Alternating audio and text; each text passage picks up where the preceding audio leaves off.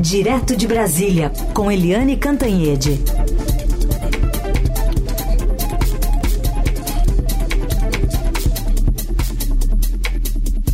Oi, Eliane, bom dia. Bom dia, Raíssa Carolina, ouvintes. Oi, Eliane, bom dia.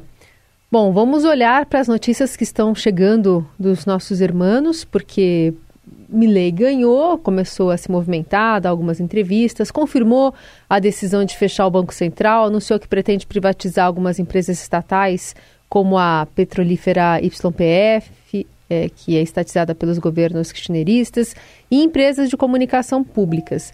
Mas não tem falado muito, e é uma questão que os analistas estão chamando a atenção por lá, é que ele não tem a maioria toda no Congresso para fazer muitas dessas mudanças nem com a, os aliados, né, os, os, os, deputados e senadores de próximos a, ao ex-presidente Macri e a Patrícia Burit, que se, se, se aliou a ele nesse segundo turno. Conta pra gente um pouquinho sobre o que tem saído lá dessas notícias, né, e como é que também isso afeta o Brasil. Pois é, uh, o Brasil está. havia uma expectativa de que os dois lados fossem mais pragmáticos depois da eleição. Né? Os recados que vinham da Argentina para, por exemplo, o Itamaraty, para o Palácio do Planalto, é de que o Milley é, fazia aquele estrionismo todo na campanha, porque aí ele estava assumindo um personagem, mas que depois de eleito é, tudo seria diferente. Bem, não foi assim, não é? Não foi assim.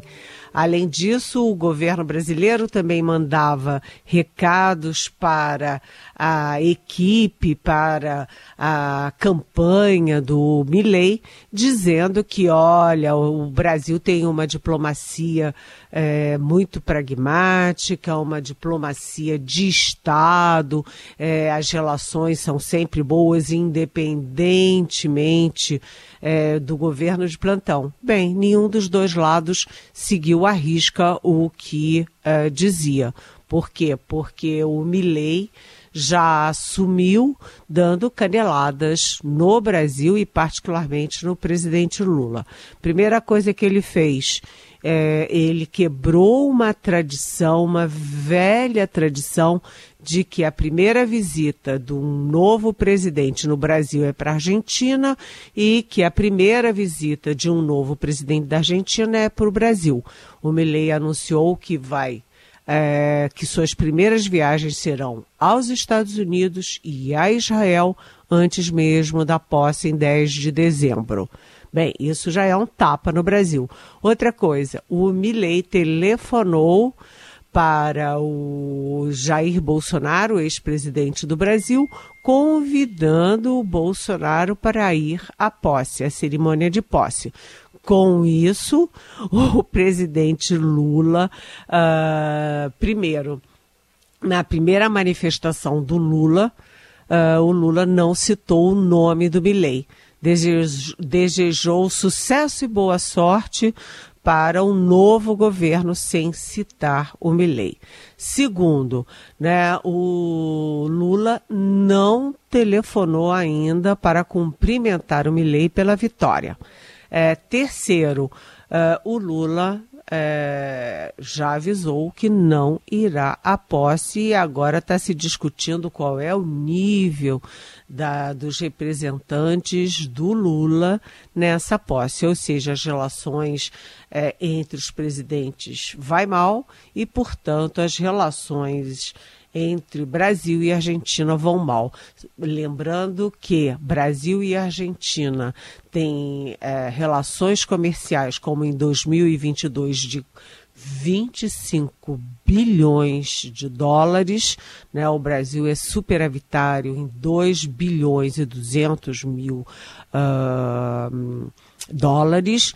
Né? O Brasil e a Argentina têm programas estratégicos na área de defesa, na área nuclear, né? e sem a Argentina. Né, não há Mercosul, por exemplo. Então há muita, muita aflição do lado do brasileiro, mas o Lula uh, continua de nariz empinado e sem querer é, aí defraudar a bandeira da paz. Com o seguinte detalhe: no dia da eleição, a Janja, primeira-dama brasileira, postou na internet uma provocação contra o Milley. Um abraço de dois personagens de quadrinhos muito, muito icônicos, que são a nossa Mônica e a Mafalda Argentina, num belo abraço. O que, que a, a, a Janja postou como legenda? É massa essa amizade.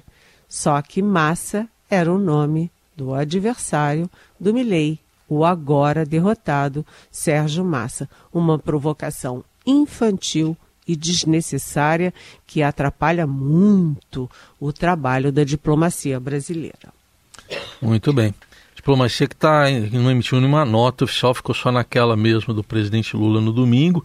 Mas queria que você falasse também, Eliane, de três eventos aí em Brasília nesses próximos dias nesse momento todo de eleição do Milei, justamente para discutir América do Sul, Mercosul, países amazônicos, é, como é que se espera aí a participação argentina nisso tudo? Pois é, né? São eventos em Brasília, né? Com é a reunião 12 a 12. É, são os 12 ministros da Defesa e os 12 ministros de Relações Exteriores é, da América do Sul. É, tem várias questões é, em pauta, várias questões de fronteira, de economia, de retomada de negociações depois do período Bolsonaro, que não queria saber nada disso. É, isso é o primeiro evento. Segundo, há uma expectativa de anúncio do acordo uh, União Europeia-Mercosul em Brasília.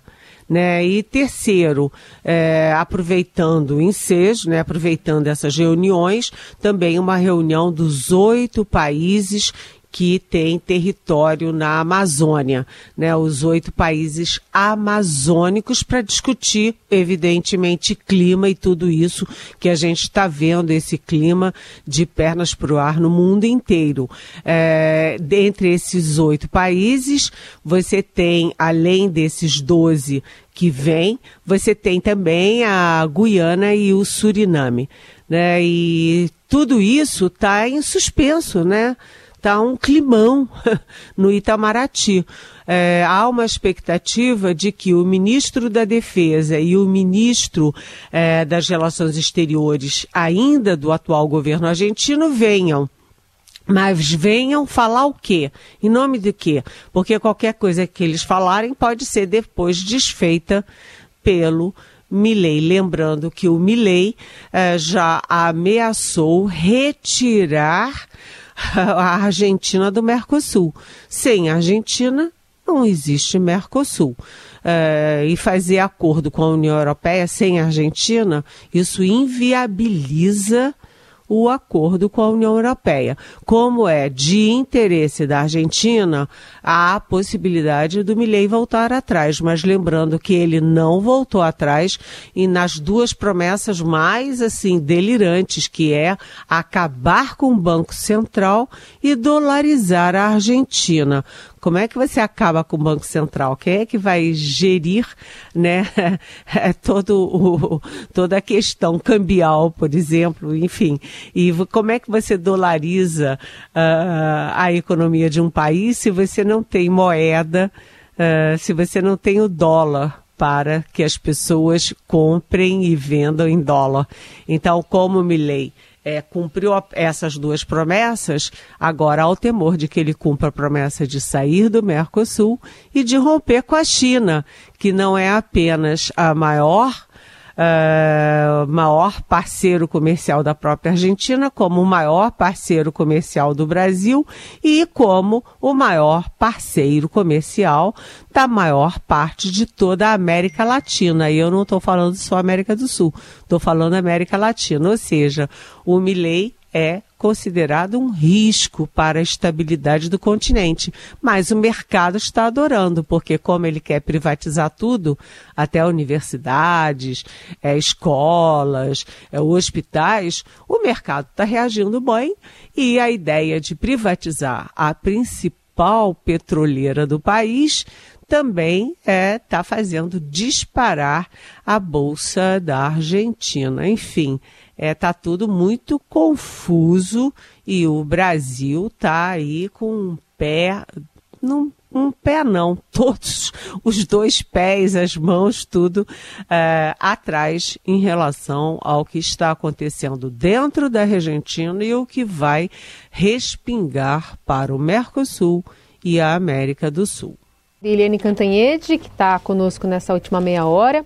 Eliane, a gente tem diversas pautas hoje aí no Congresso, mas tem uma no Senado que está mirando o Supremo Tribunal Federal. É uma PEC que prevê alterar alguns procedimentos da Suprema Corte, restringir possibilidade de os ministros e desembargadores tomarem decisões individuais, por exemplo.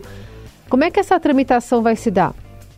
Pois é, esse projeto do uh, senador Oriol Visto Guimarães, do Podemos do Paraná, ele tem o apoio da oposição, ou seja, é, principalmente do bolsonarismo, mas não só.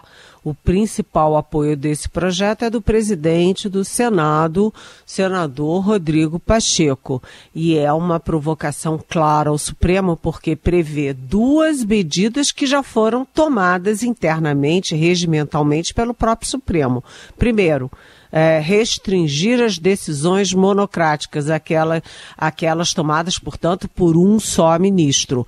É, e segundo, né, também restringir o tempo e as oportunidades de é, pedidos de vista. Aqueles pedidos de vista dos, dos ministros que empurram com a barriga um tempão as decisões. Isso também já tinha sido decidido pelo próprio Supremo. Portanto, é encarado esse projeto como uma uma, vamos dizer assim, uma provocação uh, ao Supremo Tribunal Federal. Mas não é só isso que tem jogo hoje, não. Hoje terá, será um dia muito quente no Congresso, porque o Danilo Fortes, que é o relator uh, da LDO, a Lei de Diretrizes Orçamentárias, deve ler o parecer dele, né, é, mantendo, como já ficou claro na semana passada, o déficit zero para 2024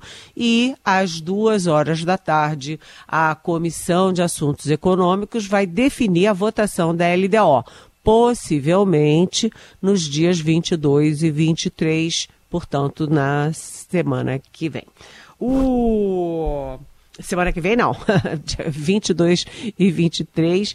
É que na, entre 23 e 20, 22 e 24, aliás. Portanto, entre amanhã e sexta-feira. E, o... e também tem uma outra questão importante, porque vão ser, é, é, vamos dizer, agilizadas as votações de interesse da economia, de interesse do governo. Por exemplo, o, o Rodrigo Pacheco, o presidente do Senado, me disse que está prevista para hoje na comissão e depois no próprio plenário, ou seja, sair da comissão direto para o plenário, aquele projeto que cria taxações de apostas é, esportivas. Né? E lá no Ministério da Fazenda, eles me dizem que isso pode aumentar a arrecadação, portanto, a receita uh, federal de 6 a 12 bilhões de reais por ano. E esse, essa, esse, essa margem tão larga de 6 a 12 é porque, como as apostas nunca pagaram, né? É, eles não têm ideia de, de não dá para bater o martelo de quanto será a receita, mas o próprio setor estima que é entre 6 e 12 bilhões. E além disso, também devem entrar nessa semana, por exemplo, uh, aquela proposta de taxar offshores e tal. Então, agenda econômica muito forte e agenda política também, já que a agenda contra o Supremo é uma agenda, agenda claramente política. Muito bem. Eliane, outro assunto aí do dia, o presidente da Petrobras na mira e até de uma reunião do Planalto envolvendo o preço de combustíveis. Pois é, eu queria ser uma mosquinha para estar nessa reunião hoje uma reunião que vai ser no gabinete do presidente Lula e que reúne o ministro da Fazenda, o Fernando Haddad, o ministro de Minas e Energia, o Alexandre Silveira, o chefe da Casa Civil, Rui Costa, e o presidente da Petrobras. Então, o que que está por trás disso? Há um incômodo grande do governo, né, principalmente da ala política, com a Petrobras e com o. Uh, com o, as ações, né, a gerência da Petrobras, que, aliás, está nas mãos do PT.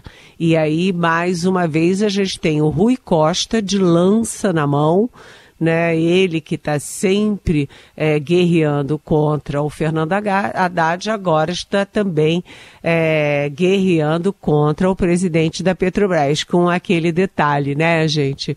Com aquele detalhe. A dúvida é: o Rui Costa que foi governador da Bahia, que é chefe da Casa Civil, que é do PT e que está com um gabinete bem pertinho do Lula, faz isso tudo da cabeça dele ou faz a mando do Lula. O fato é que é, já há notícias de que o Rui Costa já tem até um nome para suceder o presidente da Petrobras. Ou seja, é uma briga em família, na família do PT. Vamos falar também então, Eliane, sobre um, um pitaco aqui que você pode dar é, para a gente, pensando nos assuntos envolvendo o Supremo Tribunal Federal a partir desse bolsonarista que estava preso e que acabou morrendo. É, ele tinha algumas comorbidades, aparentemente num pós-pandemia aí, e a PGR tinha já uma, uma ordem né, para liberá-lo, para poder soltá-lo num pedido da defesa, e no final das contas ele morreu dentro da cadeia. E aí se abre toda uma discussão sobre é, esses golpistas né, que foram presos nos atos do dia 8, que estão lá, portanto, há bastante tempo, e que é, acabou entrando como uma discussão de retórica né, da oposição ao governo Lula. É, com certeza, né?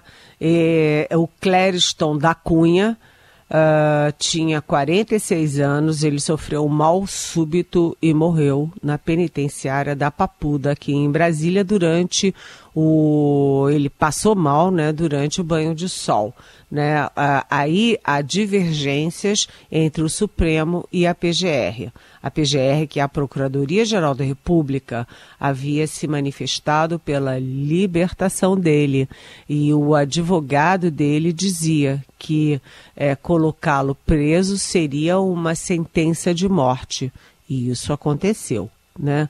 E, o, e a, o Supremo Tribunal Federal, ou seja, o ministro Alexandre de Moraes, manteve a decisão da prisão.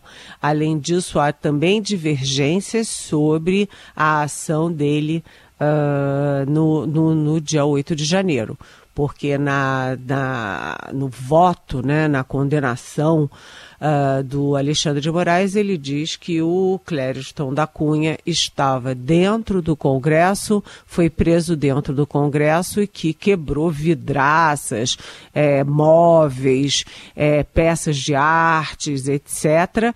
E já a PGR diz que ele foi preso no Palácio do Planalto. De qualquer jeito, o Clériston, com, é, com todo o respeito e tal, uh, com toda a solenidade, mas o Clériston, de qualquer jeito, ou no Planalto ou no Congresso, ele estava dentro, portanto, ele estava no quebra-quebra.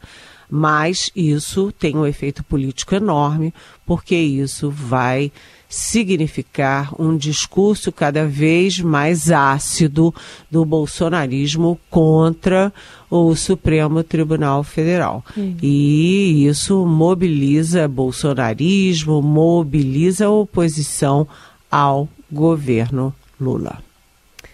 Eliane Cantanhede, que também é, responde as perguntas de vocês ouvintes, só manda para cá com a hashtag Pergunte para ou o nosso WhatsApp 994811777.